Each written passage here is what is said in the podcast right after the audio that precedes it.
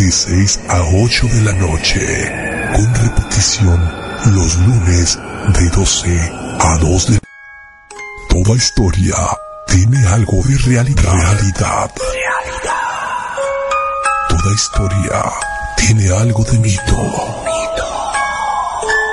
Lo que no es discutible es que algunas de ellas nos erizan la piel y nos dejan la sangre helada.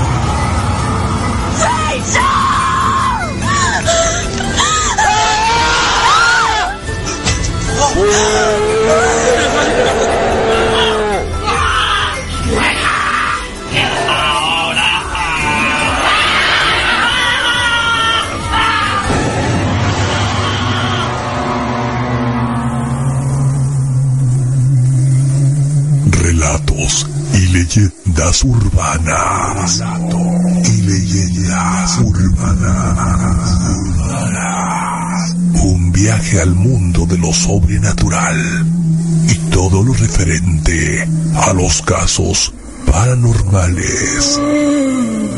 En la voz de los expertos, relatos y leyendas urbanas, bajo la conducción de Damiana Ojara.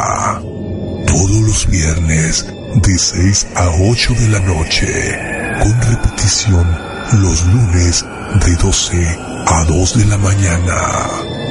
Todos tenemos un lado oscuro. ¿Cuál es el tuyo?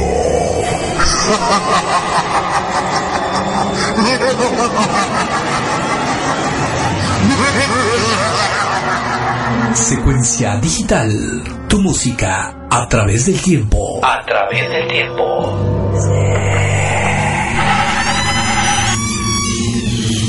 Has abierto la puerta a lo desconocido. Está por iniciar un viaje al lado oscuro que todos tenemos.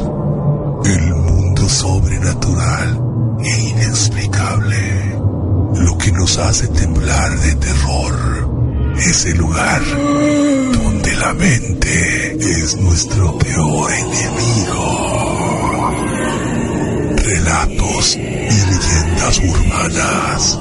El lado oscuro que todos tenemos.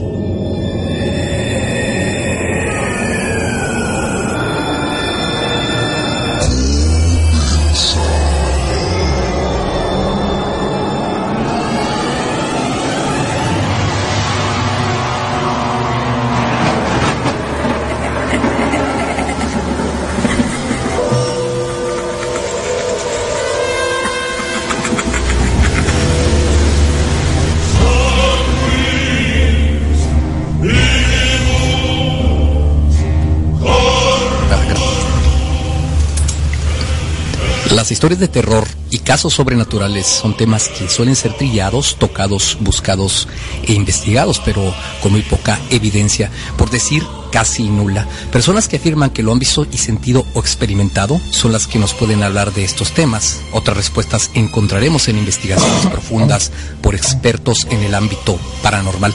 Lo que todos tienen en común y están de acuerdo es que los que más nos genera miedo, pavor o terror es lo desconocido, porque no sabes qué es lo que está pasando, no tenemos control de esos fenómenos que experimentan algunas personas, algunos han tenido encuentros con lo que afirman ser fantasmas, otros dicen que son demonios. La pregunta y el tema de hoy sería, ¿cómo podemos diferenciar entre un fantasma y un demonio? El mundo de lo sobrenatural siempre nos saca un poquito adelante en esas cuestiones. Mi nombre es Rubén Pérez, eh, estamos iniciando de esta manera lo que es relatos y leyendas de terror. Se encuentra por aquí conmigo Damiana Ojara. ¿Qué onda Damiana? ¿Cómo estás? Buenas tardes. Hola, ya buenas noches, buenas noches para mí, buenas tardes para las personas que están. Eh, bienvenidos sean. Se oyó un poquito eh, así como bienvenidos sean con un poco terrorífico, ¿no? También se encuentra por aquí conmigo Dorian Black. Dorian, ¿qué tal? ¿Cómo está la Ciudad de México por allá? ¿Qué tal? Muy bien, aquí este, un poquito con, con la voz un poquito dañada, pero pues gustoso de estar por acá en, en esta nueva aventura radial. Efectivamente, Secuencia Digital pues haciendo un esfuerzo con el afán de que ustedes se entretengan un poquito más, pues ha estado de una u otra manera eh, tratando de hacer nuevos programas y este es el caso, en el caso de uh, relatos y leyendas urbanas. En esta noche vamos a estar explorando algunos fenómenos, algunas cosas que debemos de contarles uh, referente a las leyendas urbanas que ocurren, que son historias que normalmente la gente cuenta, pero el programa en sí, lo que es la base del programa, uh, vamos a tocar más desde un punto de vista científico. Tendremos por aquí en los micrófonos de secuencia digital en relatos y leyendas urbanas expertos que nos explicarán los fenómenos paranormales de una manera un poquito más profunda. Es así el concepto, ¿verdad, Damiana?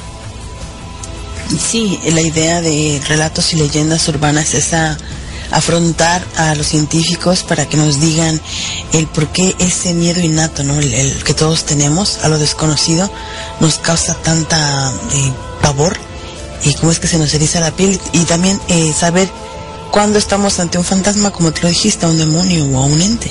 Sí, ¿No, efectivamente. Dorian? Sí, yo creo que es importante también eh, abarcar este punto de vista también científico porque eh, en muchos programas, por ejemplo, se van al extremo, ¿no? Dando por hecho que, que existen ya estos fenómenos sin tantas pruebas y si se tiene esa dualidad aquí en la que los manejemos un poquito por el lado científico y otro poquito por lo que las evidencias, me parece perfecto. Efectivamente, esa es la idea de este programa. eh, eh, a diferencia de algunos otros, bueno, vamos a ahondar un poquito, a escudriñar en las cuestiones científicas y para eso pues tendremos el apoyo de gente que sabe mucho del tema, gente que ha estado incluso en lugares donde se han desarrollado casos paranormales, casos de fantasmas, eh, en casas demoníacas, eh, todo este tipo de cosas, exorcismos, incluso por ahí tendremos expertos que se dedican al exorcismo de una manera eh, pues más formal de es así, ¿verdad, Damiana? Sí, sí, tendremos gente que es experta, que ha estado en esas situaciones donde, pues dice, ¿no? Sacar los demonios o el mal que tienen dentro del cuerpo. Eh, muchas personas no lo creen, pero las personas que han estado en esas experiencias a veces sienten un poco de frustración porque no les creen y han visto gente transformarse en una persona muy tranquila, muy amable, muy cariñosa, alguien totalmente diferente, ¿no? Y, y se frustran porque las evidencias a veces no son suficientes para decirle a las personas si existe eh, un demonio, si existe un fantasma o si existe un ente. Sí, habría que diferenciar. Yo creo que nos vamos a basar mucho el día de hoy precisamente en esa dinámica, poder determinar cuál es la diferencia entre un fantasma y un demonio, que es mucha, es bastante. Hay que entenderlo así porque la mayoría de la gente piensa que es lo mismo. Dicen, en mi casa espantan, es la primera expresión que uno conoce cuando de pronto le suena la puerta, hay ruidos extraños, o las mentadas cadenas.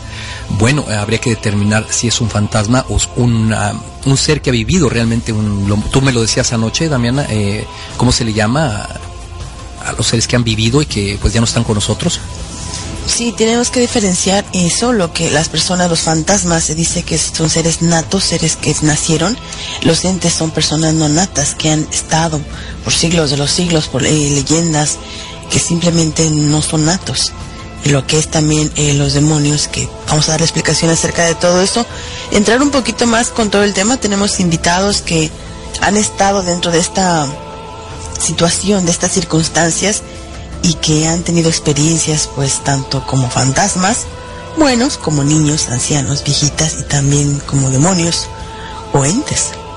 Muy bien, pues los invitamos para que esta tarde, noche, en algunas otras partes eh, de la República Mexicana y en los Estados Unidos sigan escuchando porque va a estar muy interesante. Sé que les va a gustar el programa, lo vamos a estar cada viernes aquí bajo la conducción de Damiana Ojara. Hoy he tomado un poquito la batuta porque, como han notado, pues ellos están un poquito enfermos de su garganta, pero la semana que entra estará Damiana conduciendo el programa.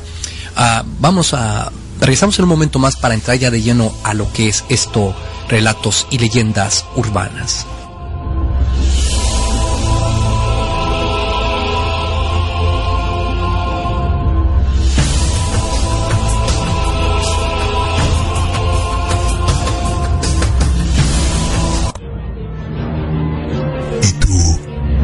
¿Tienes algo que contarnos? Llámanos ahora al 0155 41 69 19 40 0155 41 69 19 40 Relatos y leyendas urbanas. El lado oscuro que todos tenemos. Relatos y leyendas urbanas era un joven médico que trabajaba de interno en un frío hospital de Dakota del Norte.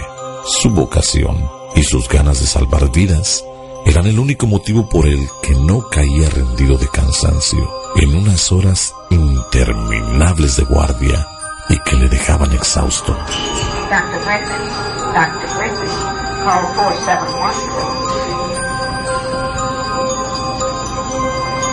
Aquella noche había sido especialmente dura. Doctor Dodson, se le solicita la emergencia.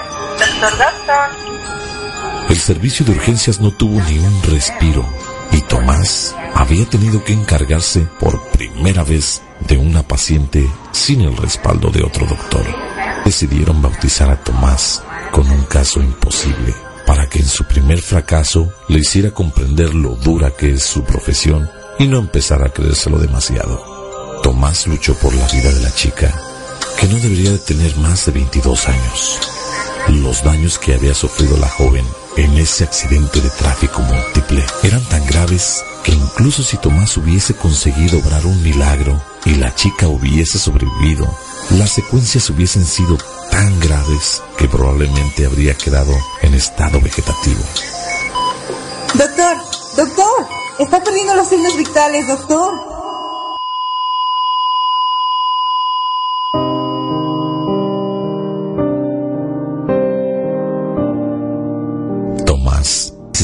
Destrozado por dentro y tuvo que tragar la saliva para contenerse las ganas de llorar cuando le puso una pulsera negra a la fallecida.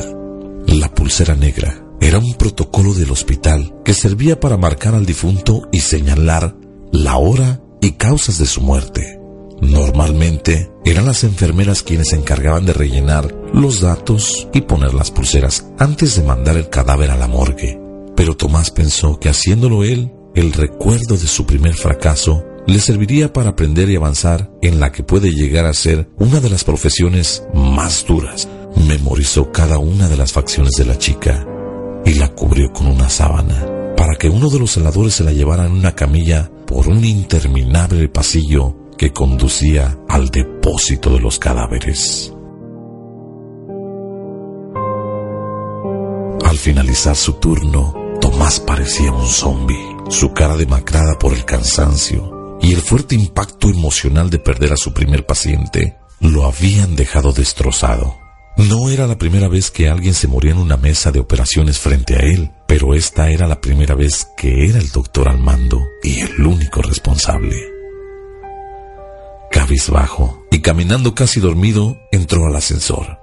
Lo único que quería era cambiarse e irse a dormir a la residencia que estaba a pocas calles del edificio del hospital. Eran las cuatro de la mañana el hospital parecía vacío. Tan absorto estaban sus pensamientos que casi ni se dio cuenta de que había alguien dentro del ascensor. Una mujer lo saludó.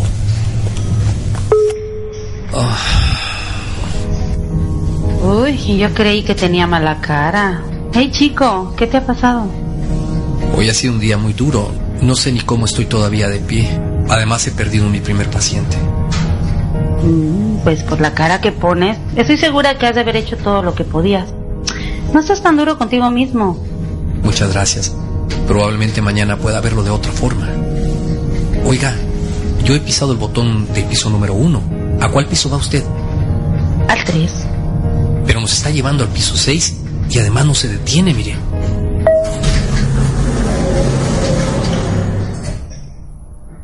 Oiga, mire usted, hay una chica en medio del pasillo. Oiga, disculpe. ¿Usted va a subir al ascensor? Disculpe. Señorita, le estoy hablando. Dios mío. Dios mío, no puede ser. Es la chica que le platiqué. La que murió. Señora, señora. Cierre la puerta, señora, por favor. Viene hacia acá, señora. No cierra. Por Dios, ayúdeme, señora. Cierre la puerta. Dios mío, no puedo creerlo. Esa chica es la chica que vi morir en la mañana.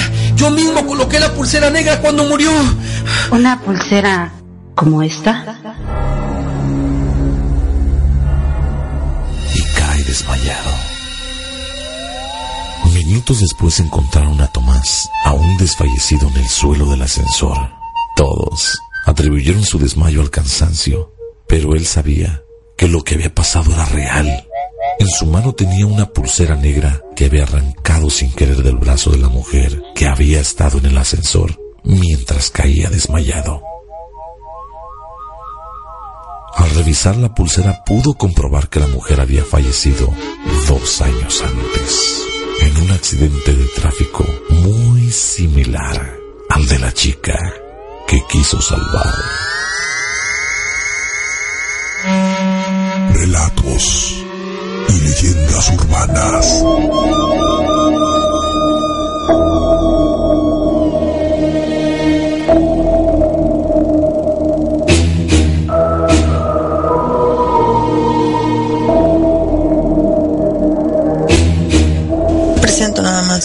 ¿Qué tal? Continuamos aquí en Relatos y Leyendas Urbanas a través de secuencia digital. En esta noche estamos hablando acerca pues eh, de la diferencia que hay entre fantasmas y demonios, aunque acabamos de escuchar un relato, un relato acerca de una situación que ocurrió en un hospital. Eh, por aquí se encuentra Damiana Ojara. ¿Cómo ves este relato, Damiana? Es muy normal que los relatos se basen en lo que son experiencias dentro de un hospital, un sanatorio, porque es donde trágicamente a veces mueren las personas donde mueren con más soledad, ¿no? Y tengo un amigo que se los voy a presentar. Ahorita ellos son, pues, ¿cómo les podríamos decir? Como no cazafantasmas porque no los cazan, pero sí son personas que los persiguen hasta que dan, hasta que dan con ellos. Y bueno, ellas, eh, es un amigo que se llama Eric Lara Pasos. Trabaja también junto con Cristian Patrón Almeida, pero él no va a estar con nosotros. Ellos son un grupo de investigadores con el objetivo de documentar fenómenos paranormales con la intención de explicar de una manera lógica y científica los sucesos que causan tanta intriga e interés en las personas, pero que a la vez también causan ese temor. Eric, buenas noches, ¿cómo estás? Hola, ¿qué tal? Muy buenas noches. Eh, pues aquí muchísimas gracias por la invitación. Estoy muy contento de, estar con ustedes y bueno, esperemos que les guste mucho lo que vamos a presentarles eh, la noche de hoy. ¿Qué tal? Buenas noches, mi nombre es, Rubén. Am, así como dice Damiana, estaba comentando ahorita, escuchábamos un relato, no sé si tuviste la oportunidad de oírlo, este relato referente a, algo que ocurrió en un hospital acá en los Estados Unidos. Al parecer tú has tenido algún tipo de contacto en, hospitales también, ¿verdad? ¿Nos podrías platicar un poco al respecto? Sí, de hecho, eh, hemos tenido dos experiencias muy buenas aquí en, México, bueno, yo en, en la ciudad de Mérida, al este país, en el cual pues pudimos captar dos- una, una entidad, o más bien un alma perdida de una, de una niña, eh, la cual está en video, a eso nos dedicamos nosotros, eh, a captar ese tipo de manifestaciones, de evidencias paranormales, y definitivamente pues eh, podemos decir que hay vida después de la vida, ¿no? O sea, estas leyendas, estas historias que a veces escuchamos, eh, puedo decir que muchas veces, muchas de las ocasiones, el 70-80% es real, güey. 70-80% es real esas manifestaciones que ocurren en, como dices, en este hospital donde dices que escucharon a alguna, a una niña, ¿verdad? Sí, eh, esto, esto pasa, eh, yo tengo, bueno, tenía un amigo en, en paz descanse hace un año ya, eh, desencarnó este, este buen compañero, pero antes de su muerte él me había comentado que en este hospital eh, se encontró a una niña entre los pasillos de las camillas, eh, donde suben las, las camillas a los cuartos, y que estaba muy raro, y él empezó a preguntar a, las- los demás compañeros doctores y enfermeras acerca de esta niña y todos ya la habían visto. Una niña que jugaba con su pelota a altas horas de la noche, eh, horas, primeras horas de la madrugada, y él me dijo, ¿sabes qué, Eric? Yo no creo en fantasmas, ya vi a esta niña y bueno, te invito. Entramos a escondidas a este hospital porque desgraciadamente en México tenemos el tabú acerca de estos temas y es muy difícil que tengamos permisos. Y entre los, entre los pasillos del, del hospital escuchábamos voces los cristales sonaban, se sentía la presencia de esta, esta entidad y al fin y al cabo pudimos captar la, una, una de las psicofonías que fíjate que no era la niña, era otra alma perdida. Wow. Al parecer nos estaba indicando dónde estaba la niña. Correcto. Ah, em, ¿Ustedes utilizan algún tipo de tecnología para poder captar todas estas psicofonías que son pues sumamente interesantes y que a veces pues sí nos ponen la carne de gallina, ¿no? Sobre, nos ponen la carne helada al escuchar ese tipo de expresiones eh, em, de voces que quedan grabadas con la tecnología, ¿verdad? Correcto, son grabadoras digitales eh, de voz de alta calidad y bueno, también eh, se tienen que montar programas de audio para tratar de limpiar lo mejor que se pueda. Tenemos que tener en cuenta que estas psicofonías eh, muchas veces están en diferentes frecuencias. En ocasiones el oído simple, este, o sea, normalmente no se puede escuchar. Tenemos que ampliar y eh, te puedo decir limpiar la grabación para que estas voces puedan surgir. Sí, es la única forma de poderlo captar. ¿Tú cómo ves, eh, eh Damiana, acerca de estas psicofonías que Eric en esta noche nos trae por aquí? Ah, ¿Tú qué piensas al respecto, Damiana? Mm, pues son evidencias, ¿no? eh, para contestar a, la, a las personas que nos están sintonizando en el chat, Eric, Eric es un es el conductor y es el locutor de un programa de radio allá en Mérida, Cancún, que se llama Evidencia Paranormal. Él es parte de los investigadores y es un equipo precisamente que documenta fenómenos paranormales. Para aquellos que no pusieron atención, eh, Dorian, ¿has visto evidencias un poco más fuertes que las que Eric nos trae? Eh, un poquito más, digamos, como más reales que voces. Eh, bueno, a mí me ha tocado sentir presencias y sobre todo me ha, eh, bueno, primero me presento con Eric porque creo que no sabía que estaba yo por acá. Sí, correcto. Este, pero eh, me ha tocado conocer gente, por ejemplo, ahorita que tenemos por ahí gente en el, chat que, pues no faltan por ahí los escépticos, ¿no? que a pesar de tener ese grado tan extremo de escepticismo, llegan a enfrentar este tipo de situaciones en las que ven alguna eh, aparición o algo así, entonces se convencen. A mí me ha tocado ver personas que están como que muy eh, en contra de la existencia de los fantasmas y resulta que a la mera hora terminan participando en algunos de estos grupos. Personalmente no me ha tocado eh, más que el sentir algunas presencias y a raíz de que yo tomé algunos cursos de Reiki y todo esto, eh, como que empecé a volverme un poquito más sensible, cosa que yo al principio no lo creía, pero eh, finalmente terminé creyéndolo. Eso, eso es correcto. Eh, Eric, otra pregunta. Bueno, yo antes que nada aclarar, muchísima gente se dedica a perseguir fantasmas, pero creo que es importante darle a entender a la gente que esto es una acción, es una acción de responsabilidad. no cualquier persona tiene esa capacidad porque como lo vamos a ver ahorita más adelante, muchas veces estas presencias, como dice Dorian, estas presencias no tienen buenas intenciones, ¿verdad, Eric? Correcto, definitivamente. Eh, un saludo, Dorian, mucho gusto. Y, un saludo. Como bien eh, comentas, ¿no? Esta sensibilidad que, y de hecho todo el mundo tiene, simplemente en algún momento de nuestra vida se despierta, algunos lo bloquean, otros lo desarrollan, como en tu caso, con el Reiki, comparto esta actividad contigo, el Reiki, y, como bien dices Rubén, esto no es un juego. Eh, en algunas ocasiones podemos empezar como aficionados, porque al fin y al cabo todo eh, este tabú o este, estos temas en algún momento nos llaman la atención.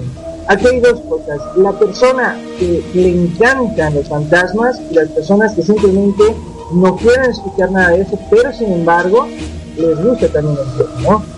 Eh, hay que tener mucho cuidado con este tipo de manifestaciones, con este tipo de entidades, porque nunca sabes con qué te vas a enfrentar, con qué te vas a encontrar así como puede ser el alma de una niña perdida, puede ser eh, una abuela que tal vez no acepta su muerte y no quiere dejar eh, la casa durante, bueno, que vivió durante toda su vida, y también te puedes encontrar un demonio y también te puedes encontrar una brujería, ¿no? Eh, esas cosas.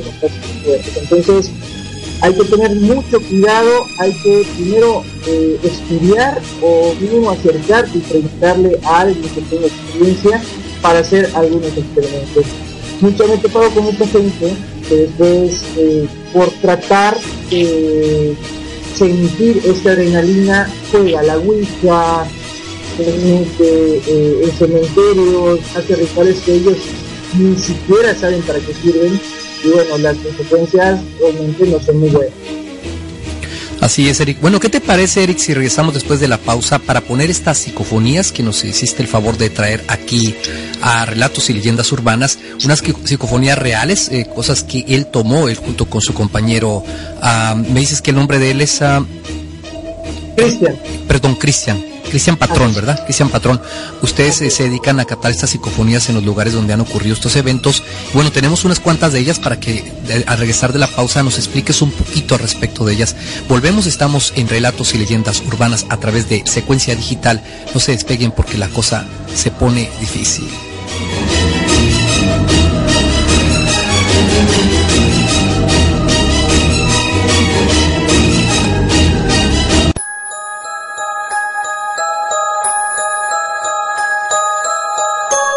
El fantasma del espejo es una leyenda sobre un espíritu que aparece al ser pronunciado su nombre un determinado número de veces frente al espejo. En España se conoce el personaje como Verónica, María la Paralítica o la Vieja del Quinto, y en el mundo anglosajón como Bloody Mary. La leyenda suele aparecer vinculada a un juego o ritual adivinatorio, y se dice que la famosa bebida que lleva su nombre fue inspirada en este relato. ¿Realidad o mito? ¿Usted qué opina?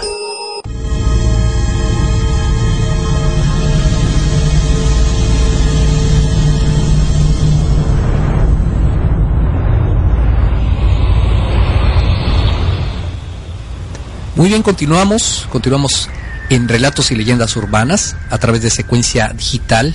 Tenemos por aquí la presencia de Damiana Ojara, eh, Dorian Black desde la Ciudad de México y se encuentra también con nosotros un experto, una persona que se dedica prácticamente a perseguir este tipo de evidencias. De hecho, su, su programa es así, se llama Evidencias Paranormales.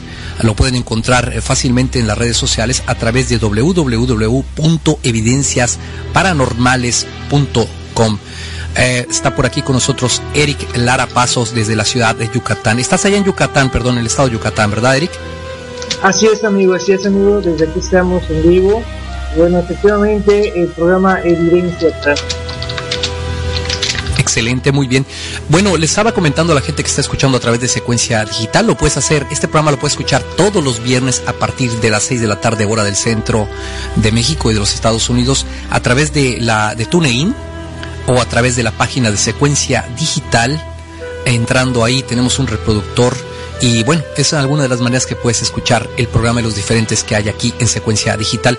Te comentaba, Eric, que regresábamos con algunas psicofonías que nos eh, proporcionaste y vamos a ponerlas si te parece bien y esperamos una explicación, que nos des una explicación de lo que están diciendo y a lo que, lo que nos representa todo esto.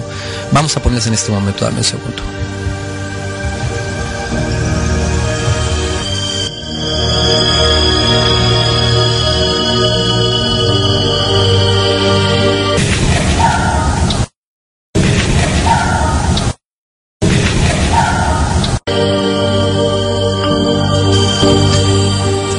Está la primera que estamos escuchando, este Eric. ¿Qué, es lo que dice esta persona?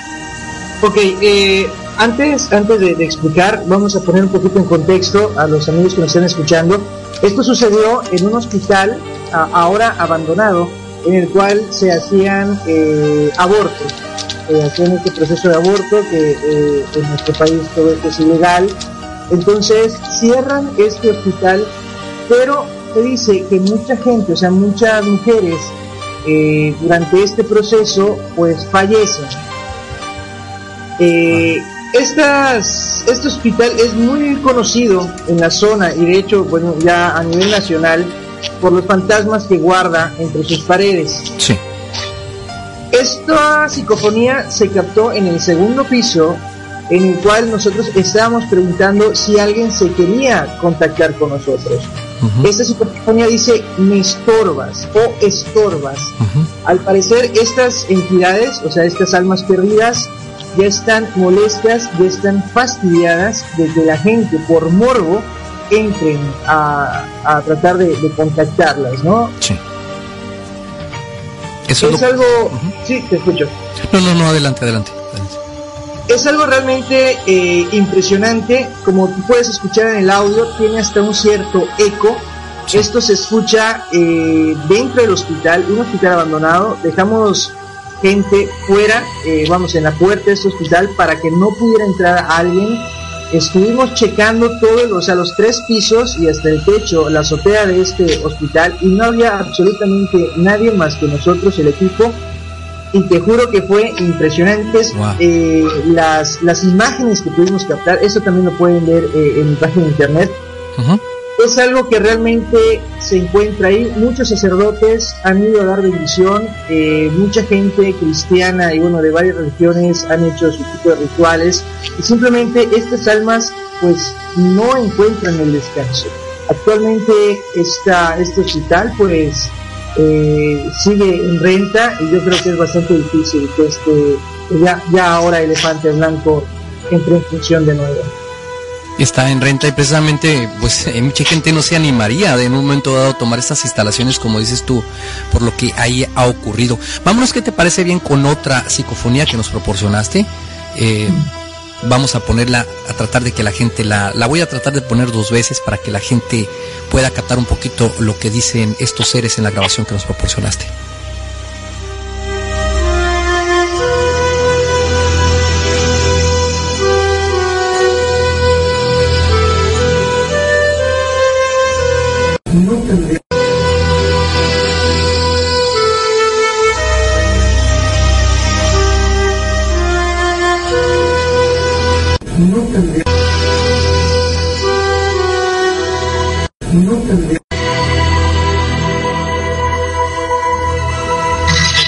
A ver, Eric, sácame de la duda. Parece ser que dice no entendieron. Correcto. Esto es la voz eh, de un hombre, cual diciendo y no entendieron. Eh, sin embargo, me parece que hay otra, otra psicofonía que dice algo muy similar. Nosotros, eh, o bueno, más bien muchos de los equipos que actualmente hay en México al aire pues están investigando y en lo mejor de la investigación ellos paran, ¿no? Y lo ves en los programas, ah, ya no tenemos que ir porque se está poniendo muy fuerte y bueno, al fin y al cabo pues no, no captan lo que el público está esperando, ¿no? O lo que más bien ya se está llegando a un clímax en la investigación, porque todo es un proceso. Es un momento en el cual tienes que mover la energía del lugar para que estas entidades ya se empiecen a expresar llegas al clímax y poco a poco va bajando. En este caso, nosotros, pues a veces nos, tardamos hasta seis horas eh, en hacer una investigación eh, para, eh, pues, afinar este proceso. Y llega un momento en el cual estas almas están ya tan activas que, que, pueden expresar este tipo, de, este tipo de emociones, ¿no? Tenemos que recordar que cuando nosotros desencarnamos, pues nos llevamos también las emociones y las personalidades que tenemos en vida. Y si tú eres una persona la cual eh, pues te molestas mucho o mucha ansiedad y todo, eso también lo reflejas en el siguiente plano. En este caso, esta psicofonía nos está diciendo, y no entendieron, es, es una persona que también está fastidiada, que, que, está pues de mal humor, como, como decimos en o sea que los seres que viven en otras dimensiones, como los entes, como los fantasmas, estas personas eh, se fastidian de que los estén siguiendo, que los estén tratando por morbo, como dices tú, de, se molestan, pues, los molestas en su ámbito.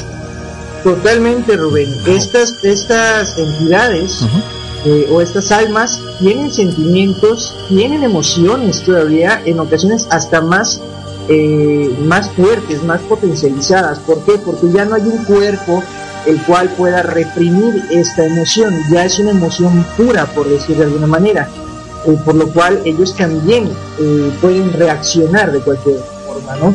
Nosotros cuando empezamos a investigar siempre hablamos de una buena manera, pedimos permiso, como estamos hablando cordialmente tú y yo, de esta manera nos hablamos se pide permiso entonces a la, a, la casa donde tú vas a estar o al lugar donde vas a estar, se pide permiso a los seres que están ahí.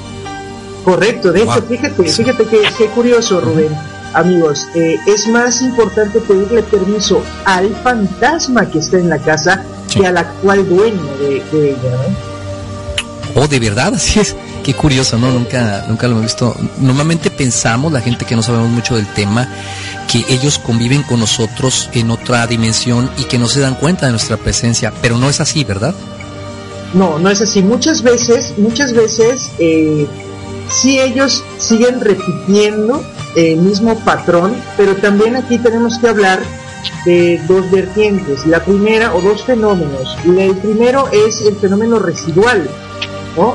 que son eh, manifestaciones las cuales serán por una actividad muy fuerte, eh, una, ¿cómo te decir? Una expresión de historia, que puede guardar algún, alguna pared, por ejemplo, y se va repitiendo. Es que en mi casa, por ejemplo, siempre escucho que están lavando los trastes y mi, mi abuela lo hacía a las 3 de la mañana o a las 2 de la mañana.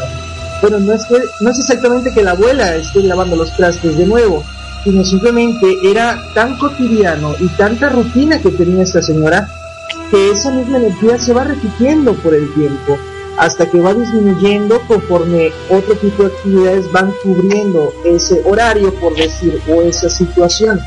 Pero cuando ya una, una entidad o es una manifestación en la cual te contesta alguna pregunta o manipula algún objeto, de acuerdo a lo que tú le estás pidiendo, es cuando decimos entonces que ya no es residual, es emocional.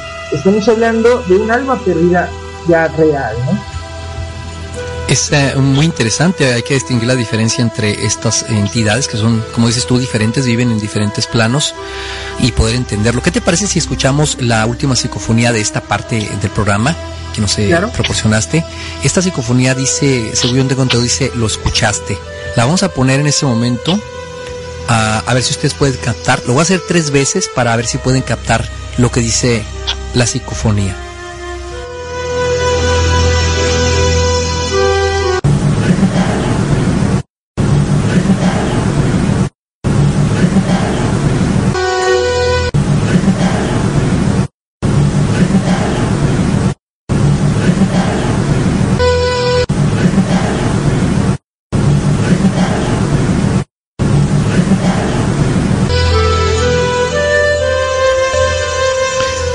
Parecer dice, lo escuchaste, ¿verdad? Correcto, lo escuchaste.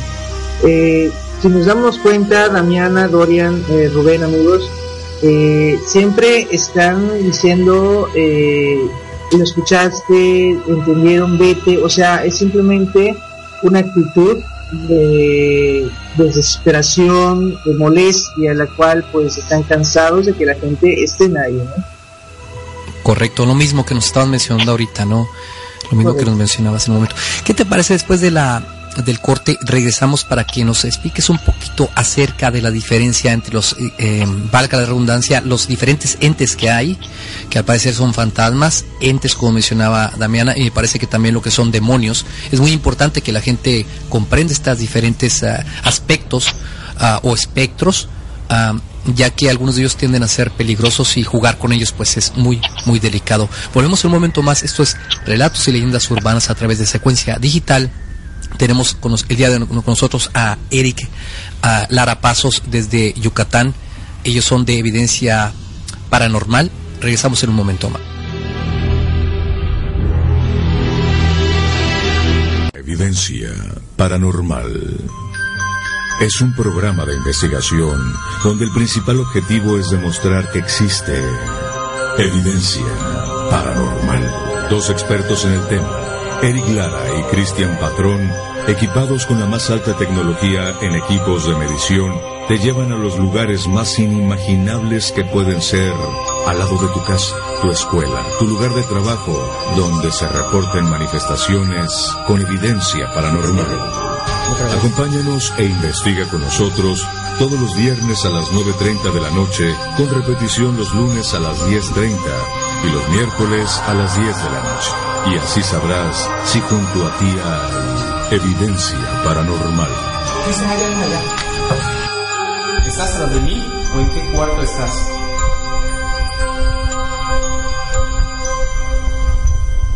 Yo te respeto.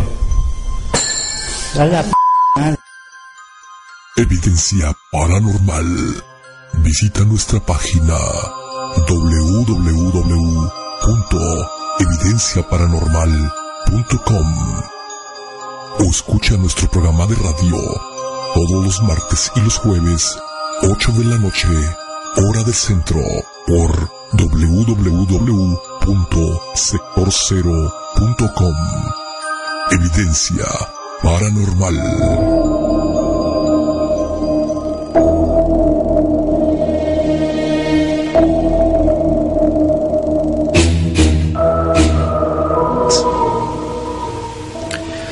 Buenas noches. Continuamos en Relatos y Leyendas Urbanas. Mi nombre es Rubén Pérez. Estamos por aquí ya, pues, en el primer programa, después de mucho tiempo de regresar con este programa en secuencia digital que se llama Relatos y Leyendas Urbanas, bajo la tutela de uh, Damiana Ojara. Se encuentra también por aquí, aparte de ella, Dorian Black, desde la Ciudad de México. Y tenemos como invitado a una personalidad, una un buscafantasmas, no sé cómo podría llamarle, a Eric Eric Lara Pasos desde Yucatán. Eric, eh, ¿cómo se les puede llamar a ustedes? Esa es la forma más correcta de decirlo.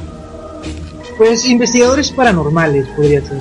Digo, aunque eh, coloquialmente se puede llamar casa fantasma, ¿no? Correcto. Eric, antes de continuarte, que hacer una pregunta. Ahorita estaba pensando fuera del corte, así con toda honestidad. ¿Ya no les da miedo a ustedes andar en estos lugares? Fíjate eh, que es, el miedo nunca, nunca cesa. El miedo es una reacción natural del ser humano eh, de, supervivencia, de sobrevivencia. O sea, esto siempre, siempre va a haber. Lo que pasa es que ya vas agarrando una experiencia en la cual puedes controlar ese miedo. Sin embargo, hay ocasiones, y te lo se, se los juro amigos, que no lo puedes controlar y que sí, en ocasiones quieres salir corriendo. Sí, me imagino, ¿no? Bueno, yo no sé, a mí me gusta mucho todo lo que tiene que ver con lo paranormal y eso, pero ya el hecho de ir a un lugar y estar ahí presente creo que sí tendría que hablarme de bastante, bastante valor. ¿No es así, Dorian? Así es, perdón porque he estado un poco ausente y también Dami, pero bueno, pues debido a las enfermedades y todo esto es que no hablamos demasiado. Sí, aquí yo quería hacerle una, este, pues algunas preguntas por ahí a Eric, porque por lo que veo, bueno, pues ya tienes rato eh, dedicándote a esto de, la investigación paranormal, Eric. Eh, por ejemplo, yo he sabido, digo, yo también soy, eh, me gusta mucho esta, esta temática y de hecho también he estudiado algunas situaciones, pero bueno, supongo que ustedes ya tienen mucho más tiempo.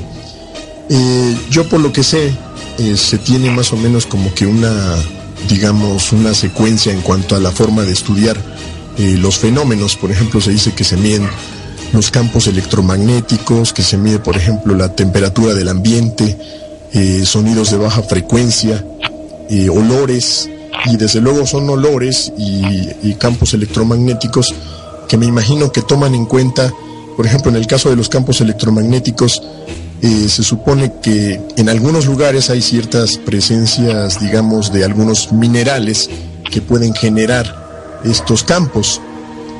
¿Ustedes cómo es que realizan este tipo de investigaciones así a, grosso modo. Sí, de hecho, eh, efectivamente manejamos este tipo de instrumentos que se llama K2, el Gauss Mauser también, eh, manejamos eh, detectores de movimiento.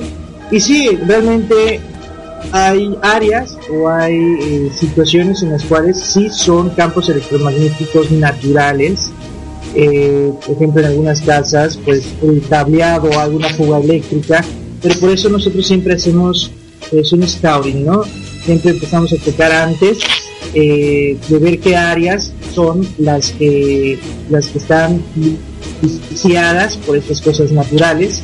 Pero lo más curioso de todo esto, Dorian, es cuando pues, tú le dices al, al fantasma, vamos a decir, acércate, prende los boquitos del K2, habla, mueve tal situación, o sea, tal objeto, y ellos te hacen caso, o sea, la respuesta es, es muy consciente, ¿no? También manejamos otro instrumento, no sé si han escuchado, Damiana, eh, Rubén igual, sí.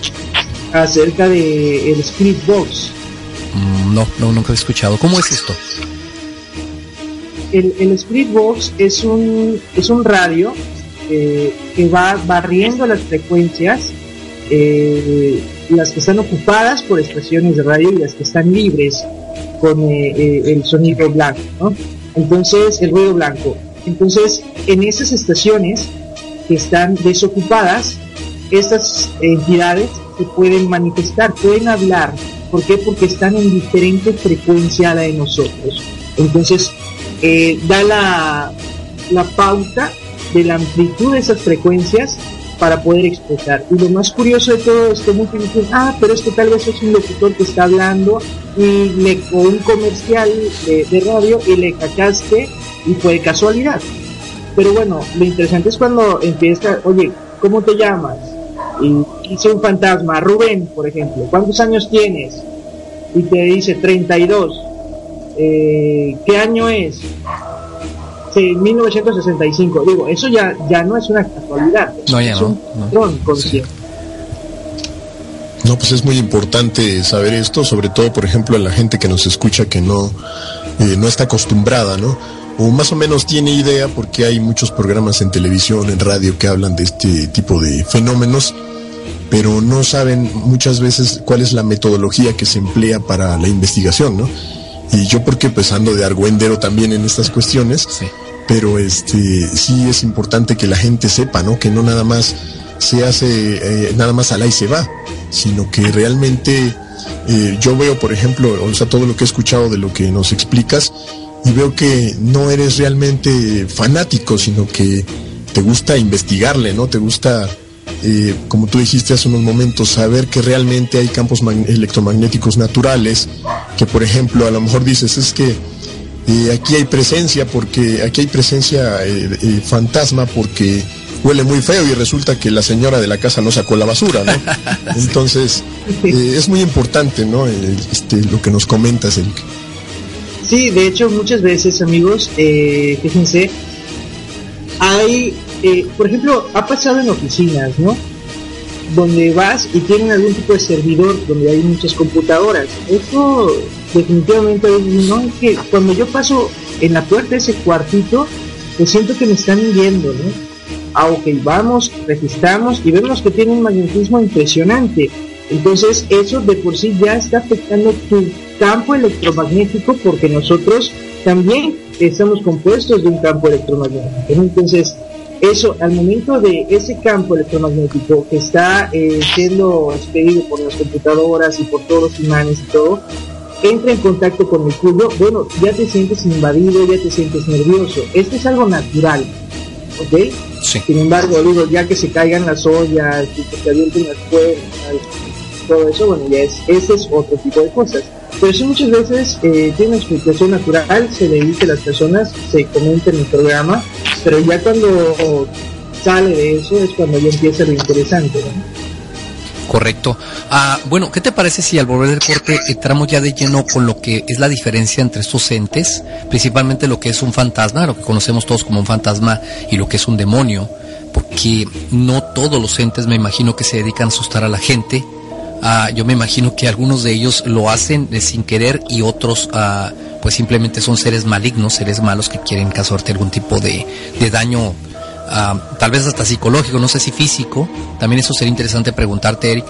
¿Te parece bien si regresamos en un momento más y empezamos a hablar ya de, de hecho? Con eso tenemos un poco más de psicofonías también que Eric nos proporcionó para que la gente de secuencia digital escuche y pues se, forme su propio criterio. Regresamos en un momento más, esto es Relatos y Leyendas Urbanas.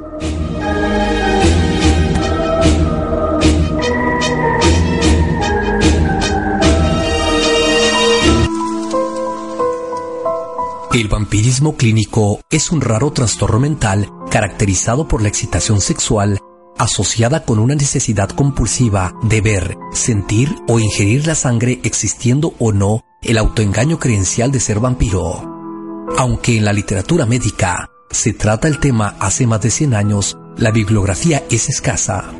El vampirismo fue propuesto formalmente como una condición clínica particular en 1985 por Herschel Prince y en 1992 Richard Knoll descubrió sus características con el enorme síndrome de Renfield. Se dice que Vlad Dracul, de donde se inspiró la leyenda del conde Drácula, padecía de este mismo trastorno. ¿Realidad o mito? ¿Usted qué opina?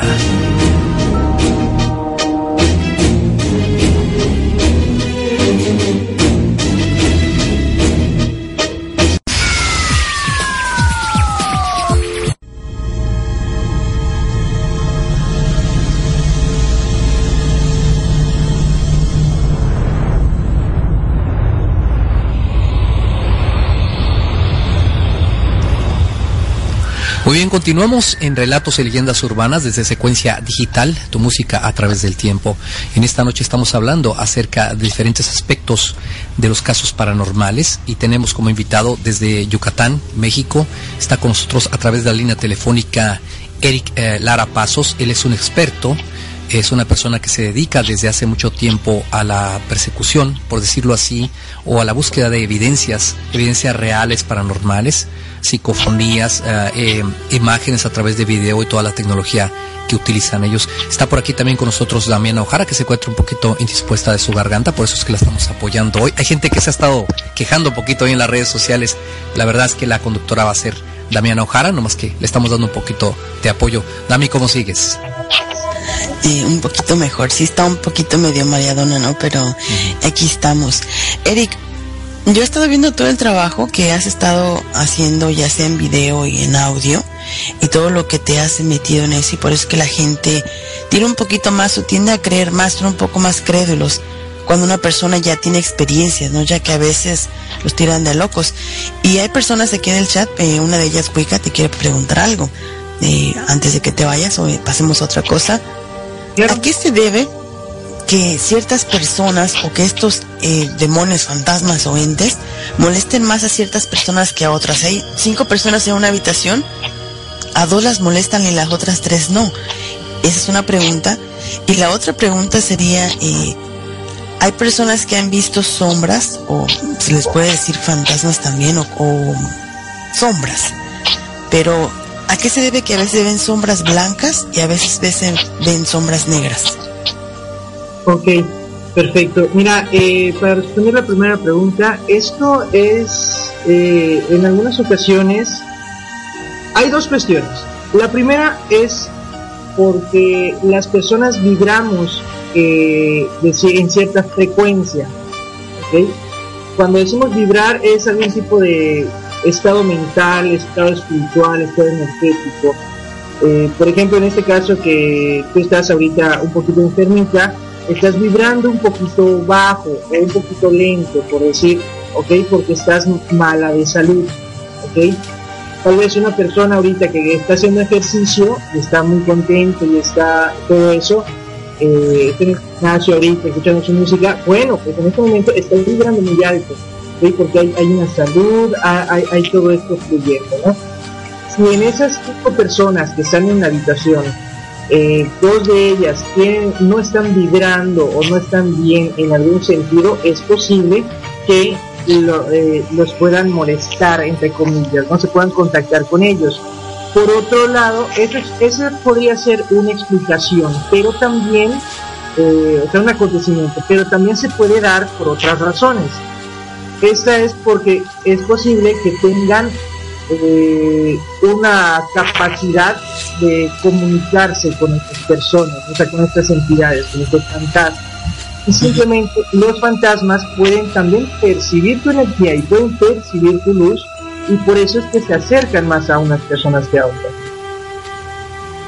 Ok, contestada la pregunta. Y la que sigue, el por qué o qué tiene que ver el que vean esas siluetas con sombra negra o con sombra blanca.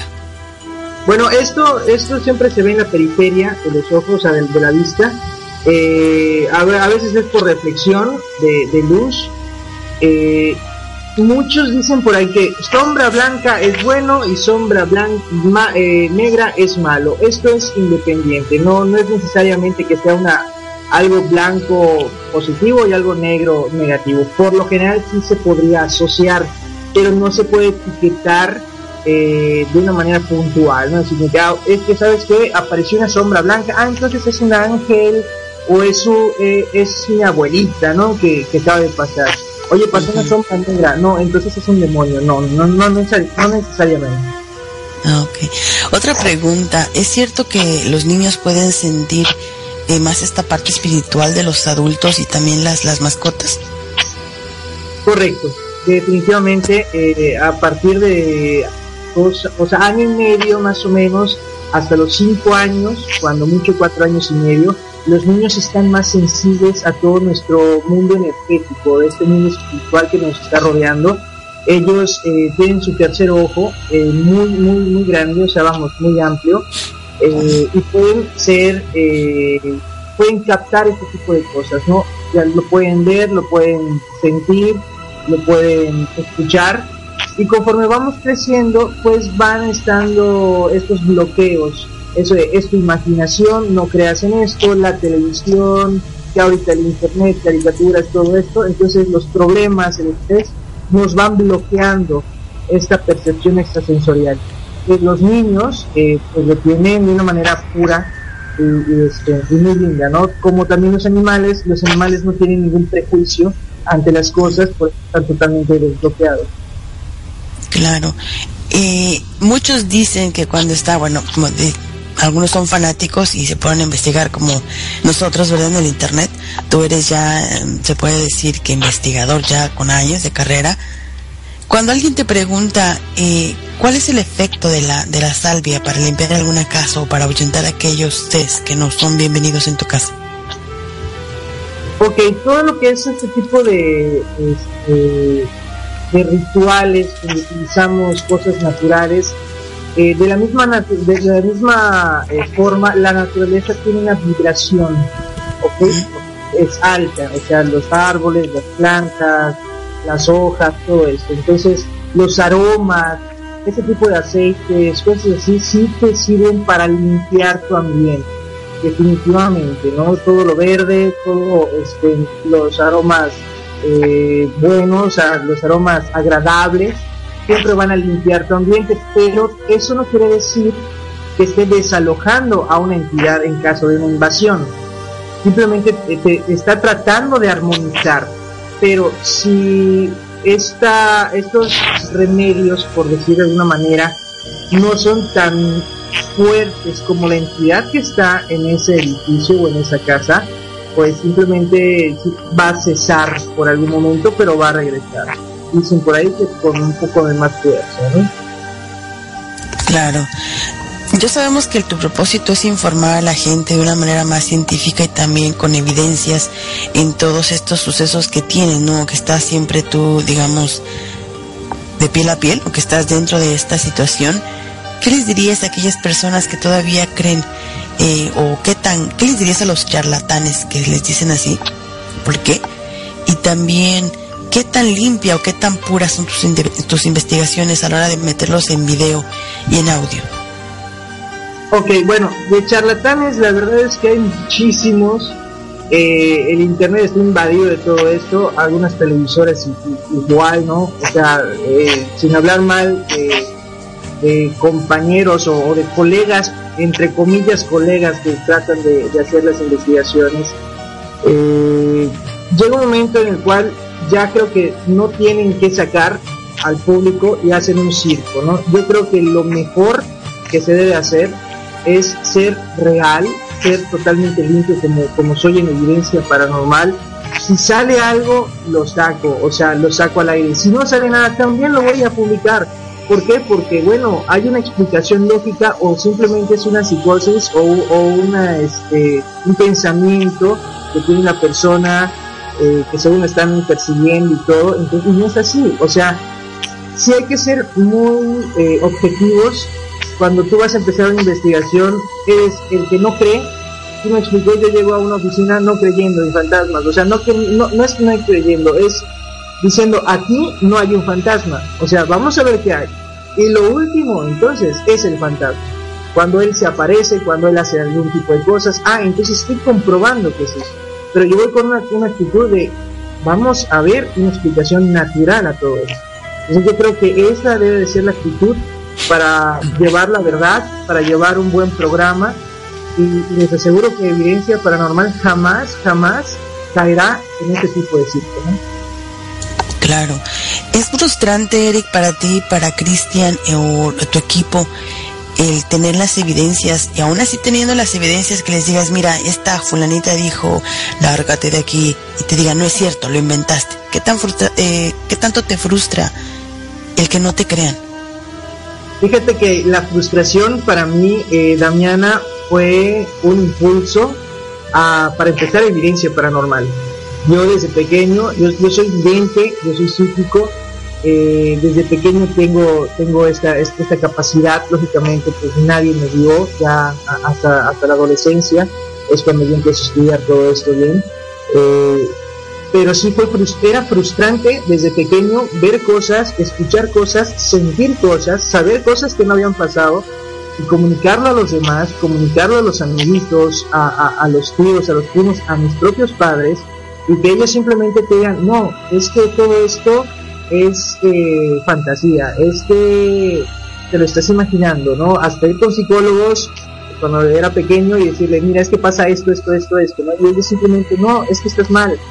Y cuando les demuestra, y cuando les demostraba a los psicólogos que, era real todo, ellos se quedaban así que en cuatro, y que no puede ser, ¿de dónde lo sacas? Entonces toda esa frustración es fue mi móvil para hacer evidencia paranormal, para captar este tipo de cosas, para documentarlas. Y aún así, Damiana, como tú me dices, sacamos eh, cosas increíbles, gracias a Dios hemos tenido la oportunidad de captar cosas increíbles, y aún así la persona dice, no, es que tú lo dijiste, es que fue un perro, es que ladró un perro, es que pasó alguien y era de tu equipo. Al fin y al cabo, no podemos meternos en la mente de los demás o ponerles una pistola y, y decirle cree, ¿no? Pero como yo siempre dice en evidencia paranormal, el hecho que no creas no significa que no exista. Claro, el hecho de que no crean, ya ven, no significa que no exista. No vas a creer, pero si de repente amaneces volteado boca abajo y ya con unos rasguños en la espalda, entonces ya vas a creer, digo yo. Otra cosa, ya así para terminar esta pequeña entrevista, porque la verdad que me interesó mucho todo lo que haces y fue una de las pocas eh, equipos que, digamos, lo poquito más creíble, más limpio más puro, lo que es evidencia paranormal. Para todos los que te están escuchando, que algunos son fanáticos, algunos tienen problemas, como lo está diciendo Azucena ahí en el chat, eh, un tip o una, un método para saber si tienen algún tipo de espíritu en su casa, algo que sea, bueno, que les ayude a saber quién está en su casa, o si es un espíritu o algo. Ok, mira, eh, ya, ya, ya no comentamos o ya no platicamos acerca de qué es un espíritu, eh, o sea, qué es un alma, pero qué es un demonio, ¿no? Eh, Ahorita vamos a venir con esa explicación, pero un ah, ah, ah, un tip rapidito, ok, bueno. No se puede de primera mano, simplemente, eh, si no tienes la percepción eh, aguda, es difícil que una persona eh, que no tenga este tipo de conocimientos o, pueda identificar, ¿no? Sin embargo, si tú sientes o, o, tienes algún problema de que no puedes dormir, de, por ejemplo, te sientes diferente, que las personas eh, te digan no me siento bien en tu casa, si los animales están muriendo, si las plantas no, no duran mucho eh, tiempo también, hay aromas eh, que no vienen de ninguna fuente natural, podemos hablar que ya hay algo en tu casa, ¿no? Digo, no es necesario, hay, habría que hacer otras pruebas, pero te digo, de primera mano nadie puede saber si hay o no hay un fantasma. Si es un proceso de investigación, eh, también se tiene que hacer un perfil de la persona, de por qué cree que hay algo ahí, o sea, no es tan sencillito, no, no hay un tip que te diga una receta de cocina. O sea que aquello de que, como nos dijo Tomás, rieguen polvo en toda la casa, talco para bebé, y si mañana amanecen pisadas de pollo y de caballo, entonces tienen fantasmas. No. bueno, eso realmente es una prueba. O sea, es, es, es, un experimento, pero también te voy a decir que no todos los, los fantasmas van a dejar pisadas, ¿eh? No, que, es que fíjate que eso estaba pensando. Muchos dicen que no tienen pies, o sea, que flotan. Sí, no, no. es necesario que tengan un contacto físico con un piso. Ok, pues son las preguntas que te querían hacer y, y, queríamos saber un poquito indagando para aquellas personas que se quedaron con ganas de preguntarle más. Esta es la introducción al programa, lo que va a ser leyendas y eh, relatos y leyendas paranormales. Lo vamos a tener más adelante con nosotros junto con, oh, con este Cristian Patrón y también con una persona que está trabajando y haciendo exorcismo la semana pasada, la semana que entra, lo vamos a tener con nosotros. Pero Cristian regresa uno de estos días y ojalá nos concedas otro poquito de tu tiempo para que te sigan preguntando.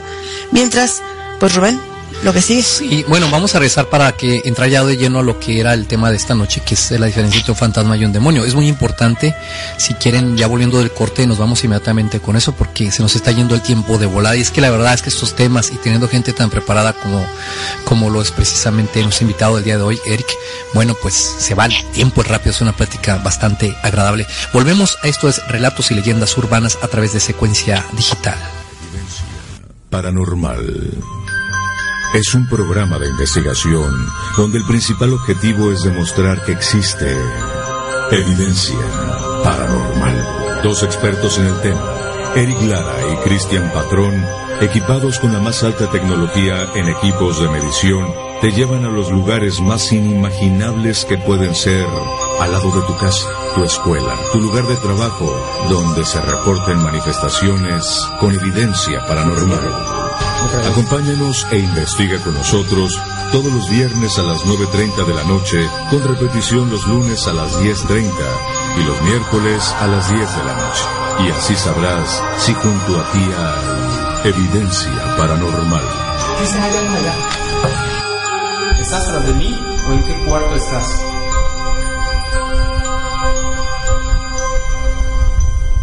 Yo te respeto.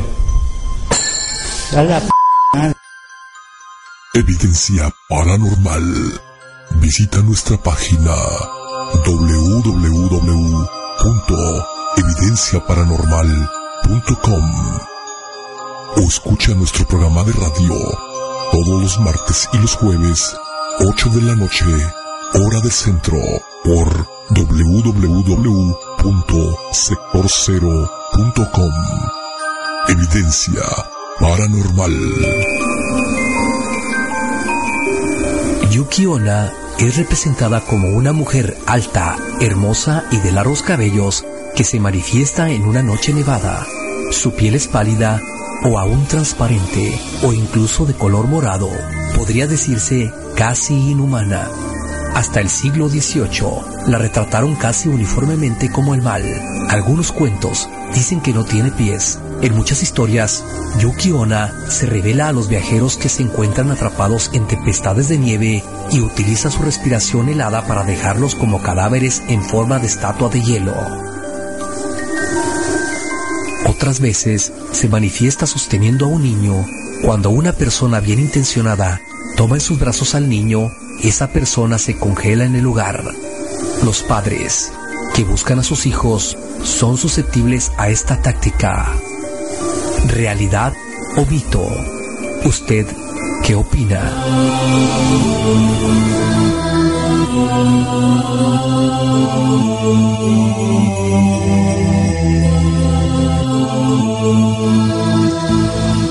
Muy bien, regresamos a Relatos y Leyendas Urbanas a través de Secuencia Digital. Los invitamos para cada, que cada semana nos acompañen en este programa que inicia precisamente hoy. No es un programa nuevo en secuencia, ya de hecho Damián Ojara lo tenía ya hace algún tiempo, lo llevó a cabo durante un tiempo, pero lo dejó por otras cuestiones. Lo estamos retomando nuevamente y bueno, echándole ganas para que ustedes se entretengan, para la gente que les gusta todo lo que tiene que ver con lo paranormal, con la cosa que les da miedo, con lo misterioso. Bueno, este es el lugar adecuado debido a que el programa no solamente el formato es hablar acerca de historias de terror, sino que estamos de invitar los expertos, como es el caso de Eric Lara Pasos, que está desde Yucatán acompañándonos en esta noche. Eric, nuevamente, gracias por estar aquí con nosotros. al contrario, muchísimas gracias por la, por la, por la invitación, muchas gracias. Muy bien, Eric, te voy a dejar aquí en manos de Dorian Black, porque él tiene por ahí alguna pregunta respecto a lo que son la diferencia entre fantasmas y demonios. Adelante, Dorian. Ok, ok, acá estamos. Bueno, rápidamente, Eric, y bueno, mi participación ha sido este muy breve debido a que este pues ya me oyen cómo estoy de la garganta, ¿no? Pero efectivamente eh, supongo que hay diferencias claras, ¿no? Veíamos, por ejemplo, ahí en, en, esta película que estuvo recientemente de moda y que causó sensación el, el conjuro, ¿no? En donde los eh, la pareja esta de los Warren eh, mencionan el caso de, la, de, lo que es la infestación demoníaca y todo esto. ¿Cuál sería, ¿Cuáles serían las manifestaciones que marcan claramente la diferencia entre, digamos, un ente fantasmal y un demonio. Ok, ok, Dorian, mira, eh, realmente definimos rapidito, eh, el fantasma, bueno, o el alma perdida es, fue un hombre, desencarna, se queda, eh, no va a la luz o, se queda eh, por algún pendiente de lo que sea y no está descansando, entonces está vagando, simplemente no sabe a veces ni qué es lo que está pasando. Por otro lado, el demonio, o sea, un demonio nunca fue un hombre, es simplemente pues, es un ángel caído, como todos sabemos, y es tan, eh, tan oscuro, por decir, eh, que simplemente tiene la intención de dañar. O sea, la misión de, un demonio es dañar. Esa es la intención y la misión. Y el alma perdida no. El alma perdida simplemente está vagando. Desde ahí partimos para las manifestaciones y las diferencias entre las manifestaciones que puede hacer un alma perdida como es posible simplemente escuchar algunos pasos, eh, aromas, pero no aromas a putrefacción, sino simplemente aromas tal vez, por ejemplo, de la colonia o del perfume que usaba el abuelito o la abuelita. Cuando un demonio, por ejemplo, es aroma a, por lo general, huevo podrido, eh, a, cosas, no algo, algo podrido. Eh, un demonio te puede lastimar se puede lastimar eh, hasta físicamente. Eh, en ocasiones, de hecho, ya tuve dos ocasiones en las cuales han rasguñado eh, el cuello y una la espalda, muy muy Y una alma perdida, pues simplemente no lo va a hacer. O sea, es muy difícil que te pueda, que te pueda tocar de una manera agresiva. Podría tocar de una manera como preguntando, como llamando, ¿no? Simplemente. Pero el demonio es atacar ese es su, objetivo, atacar, que tengas miedo. Un demonio te puede enfermar también, o sea, se va a alimentar de, lo vital que hay en ti, no tanto de tu salud, porque un alma perdida también podría alimentarse de cierta energía que tú tengas, pero por ejemplo un alma perdida es posible que tú cuando te levantas siempre te levantas cansadísimo y todo esto, ¿no? Te están alimentando de tu energía, más no de algo vital que tengas, ¿no? Eh, como lo, lo, sería un demonio. El demonio va tras tu alma y trata de influenciarte también a que hagas cosas negativas, ¿no? Un suicidio, matar a alguien, deprimirte, vicios fuertes, o sea, ya va cambiando tu, mentalidad también, no es solo que eh, ruidos en la casa y todo, ¿no? sino que ya va más allá. Ok, y por ejemplo, el año pasado yo veía una, eh, una noticia por ahí de que en, la eh, arquidiócesis de, Madrid, en España, por ahí se dio, causó mucha sensación la noticia de que habían nombrado, el cardenal había nombrado ocho exorcistas, exorcistas, perdón. Eh, ¿Tú crees que este tipo de prácticas, los exorcismos y todo esto, crees que se deberían de surgir nuevamente o, o digamos que la iglesia eh, digo, sea la iglesia que sea, en el caso de la iglesia católica, por ejemplo, en este caso, eh, deberían de propagarse más las personas que se dediquen a, los exorcismos?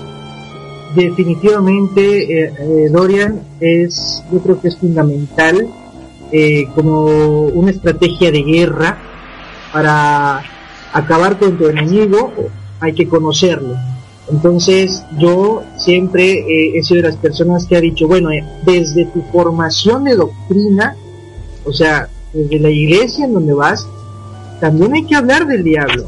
Y al momento de que estamos hablando del diablo, no es porque lo estamos invocando, no es porque eh, lo estemos adorando, ni mucho menos, simplemente es saber quién es, cómo actúa, qué tipo de trampas tiene cómo se puede representar, no siempre en fantasmas, también en tentaciones.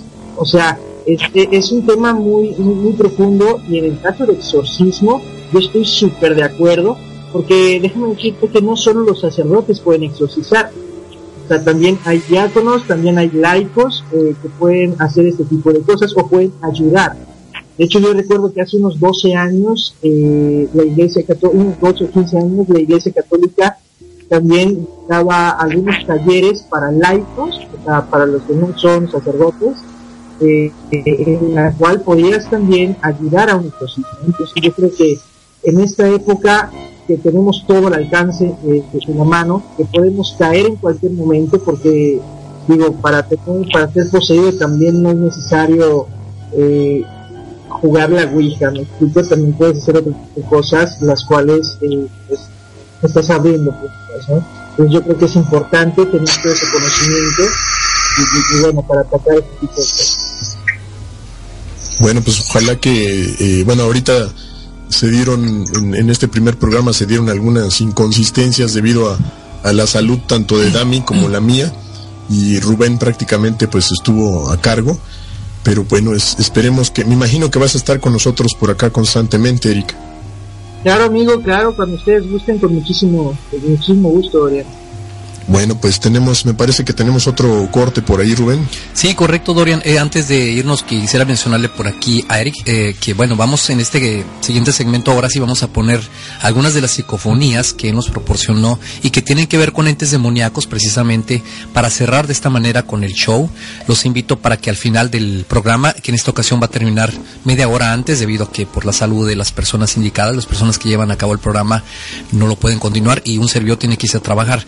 Entonces, para para que no se me aparezca el demonio, ¿verdad? tener que irme poquito antes, ¿no?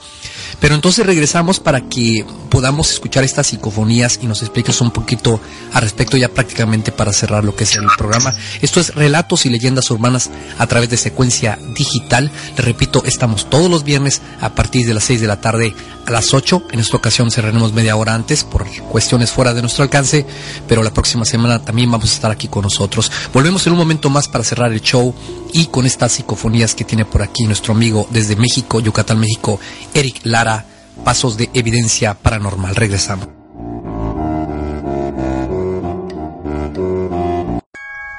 Toda historia tiene algo de realidad. Realidad. Toda historia tiene algo de mito.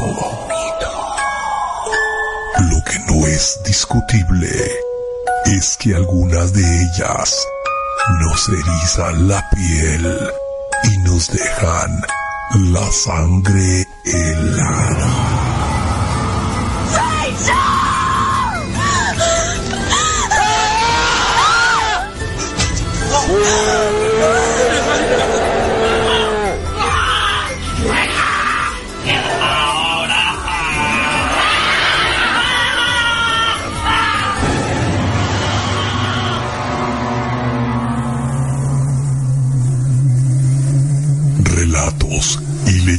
Leyendas urbanas.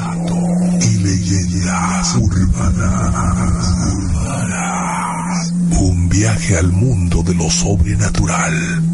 Y todo lo referente a los casos paranormales. En la voz de los expertos. Relatos y leyendas urbanas.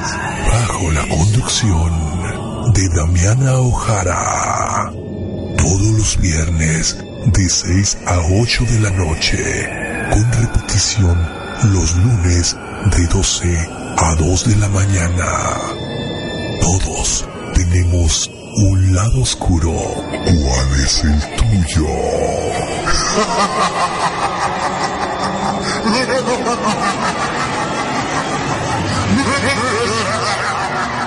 Secuencia digital. Tu música a través del tiempo. A través del tiempo.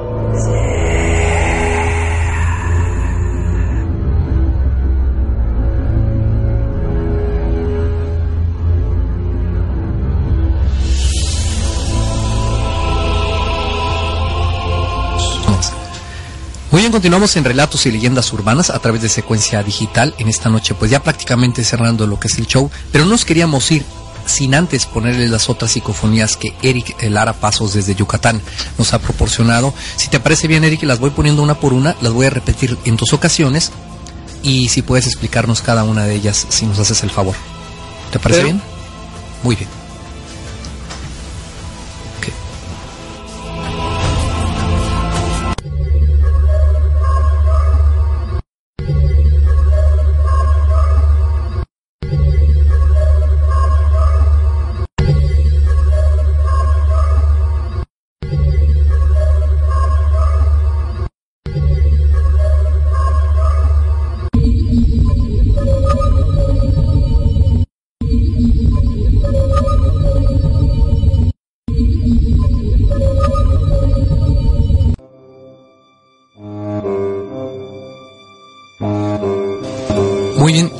Regresamos, a, estamos aquí en eh, Relatos y Leyendas Urbanas. Eric estaba mencionando la primera, me parece que lo que dice es uh, estoy muerto. Aquí, sí, bueno, aquí, aquí, aquí, estás muerto. Aquí estás muerto, ok. ¿De dónde viene esa psicofonía? Sí. Esta, esta psicofonía, de hecho, eh, si tú gustas, les voy a dar un resumen eh, muy corto de esto, porque es una historia realmente eh, bastante impresionante, pero esto se captó en una de las eh, mejores investigaciones que he tenido eh, como investigador paranormal, al menos al aire, ¿no? en televisión y todo. Ha sido una de las más fuertes en la cual un alma perdida está siendo atormentada por un demonio, porque los demonios también tienen esa capacidad y tienen esta misión de esclavizar y atormentar almas perdidas, no solo a los hombres, sino también ya a los desencarnados. ¿no? Entonces está atormentando a esta mujer y eh, ella está diciendo, aquí estás muerto. Es como diciendo, entra a esta casa y te va a pasar algo muy fuerte, ¿no? Que también tuvo secuelas que en un próximo programa, si ustedes gustan, podemos platicar. Perfecto. Bien, vámonos con la siguiente. Eh, esta dice estoy muerto. Eso es diferente, ¿verdad? Estoy muerto. Así es. Ok. Estoy muerto. Vamos con la que sigue.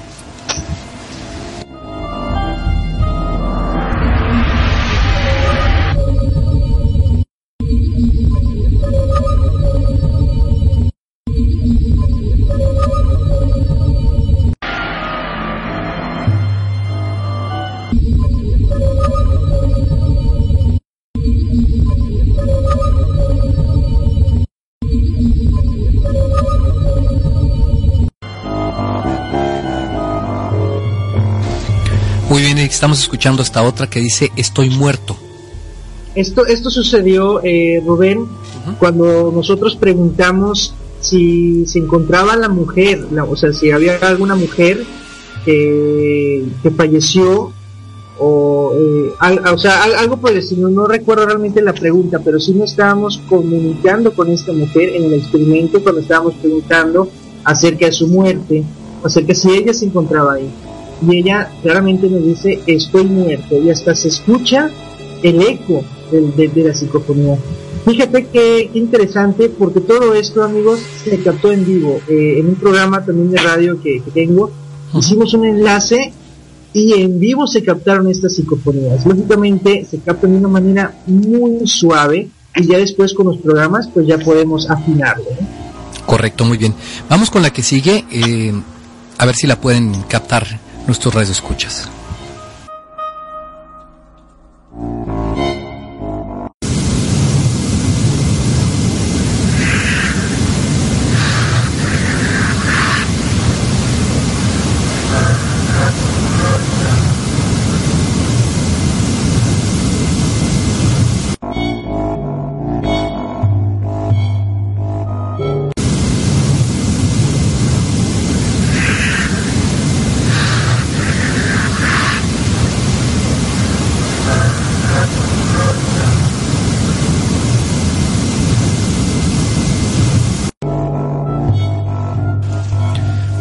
Es lo que nos dice esta psicofonía? Lo que están escuchando, o lo que más bien lo que escucharon, eso eh, me puedo atrever a decir por todo lo que, lo que se investigó y los resultados, eso es un demonio. ¿Un demonio? Correcto. Ajá. No, no, no, sé exactamente qué está diciendo. Eh, ellos tienen su propio código, o sea, sus, sus propios sonidos, los cuales entre ellos también se comunican. Eh, y eso es un demonio. Quiero aclarar eh, rápidamente que mucha gente luego al momento de estar escuchando eh, este tipo de sonidos demoníacos reportan acontecimientos y manifestaciones dentro de sus casas o trabajos donde se encuentren. ¿Por qué pasa esto? Porque los demonios también tienen una frecuencia y entre ellos se pueden reconocer. Entonces, cuando ellos escuchan o pueden sentir esa frecuencia que está a, través de una computadora, de un celular, que al fin y al cabo también es electricidad y es sonido, ellos también eh, pueden, pueden manifestarse si hay algo cerca, ¿no? Nada más como comentario. Correcto, muy bien. Vámonos con la última, ya prácticamente estamos en tiempo. Eh, esta que sigue, vamos a ver si la pueden captarnos nuestros radioescuchas. que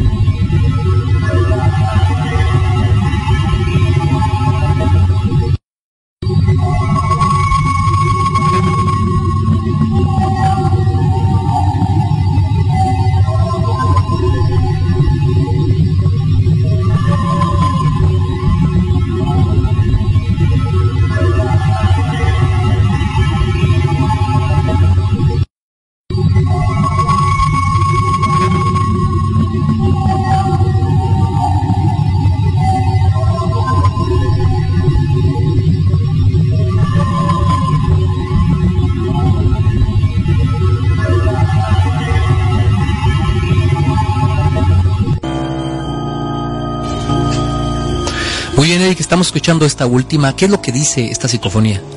Esto, esto es, eh, al parecer es el grito de la mujer que, que está siendo atormentada eh, por, por este, este espíritu oscuro, ¿no? Por este demonio. Sí. Wow, terrible, ¿no? Realmente escalofriante lo que puede uno escuchar a través de estas psicofonías. ¿O qué te parece, Damiana? Sí, se me, que se me erizó la piel, el campo electromagnético se le atravesó a alguien. sí, tremendo. Así es. Sí, está tremendo. Eh, no todo va a ser siempre así, ¿verdad, eh, Eric? No todo siempre va a ser así eh, tan tétrico. Me imagino que de repente también hay algo de ternura en eso, ¿verdad? Pero, ¿cómo ves? Sí, totalmente. hay historias preciosas, ¿no? Hay historias muy lindas en las cuales también se presentan ángeles, no todo es negativo en lo paranormal. También los ángeles son, son seres preciosos, ¿no? que también se manifiestan de una manera muy linda. Claro, y también vamos a hablar acerca de, todo eso, pero ya estamos que nos corre el tiempo. Eh, al principio del programa estuvieron escuchando una leyenda, lo que se llama la leyenda de la pulsera negra.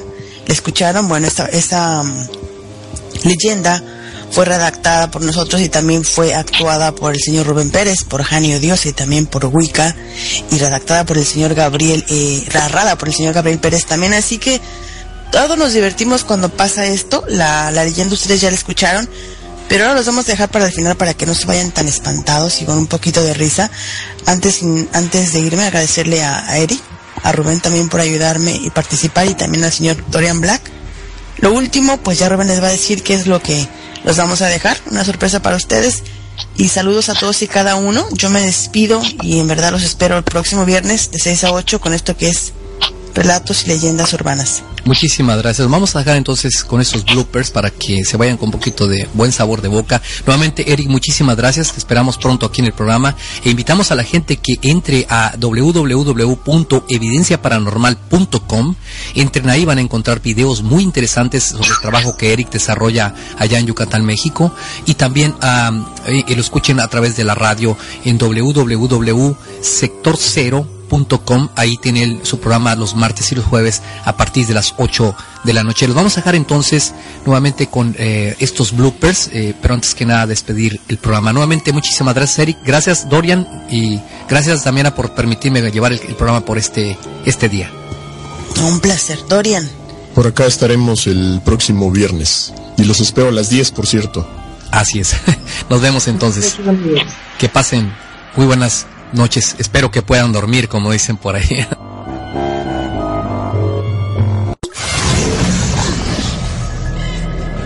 Esto fue todo por hoy en Relatos y Leyendas Urbanas.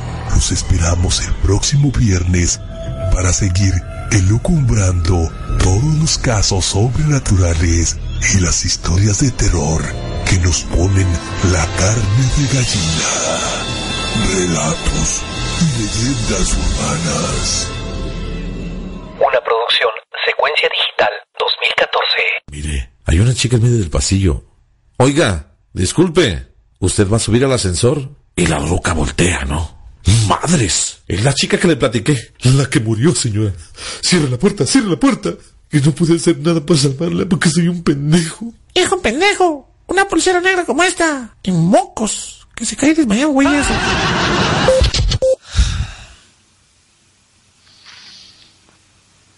Alejanía. ya vente todo el pinche aire para afuera. Hoy no más, hoy no más, chingas. Está diciendo, vamos a entrar. Quítate, Rigo Tobar, ponle mute. Uf, yo creí que tenía mala cara. Chico, pero ¿qué te ha pasado?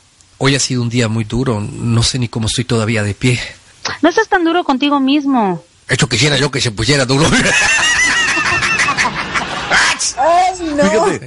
Pero al, al principio, ahorita cuando empezó a hablar de ella, casi no se le entendió. Él es, se lo oyó así. Está bien ese señor director. Gracias por opinar.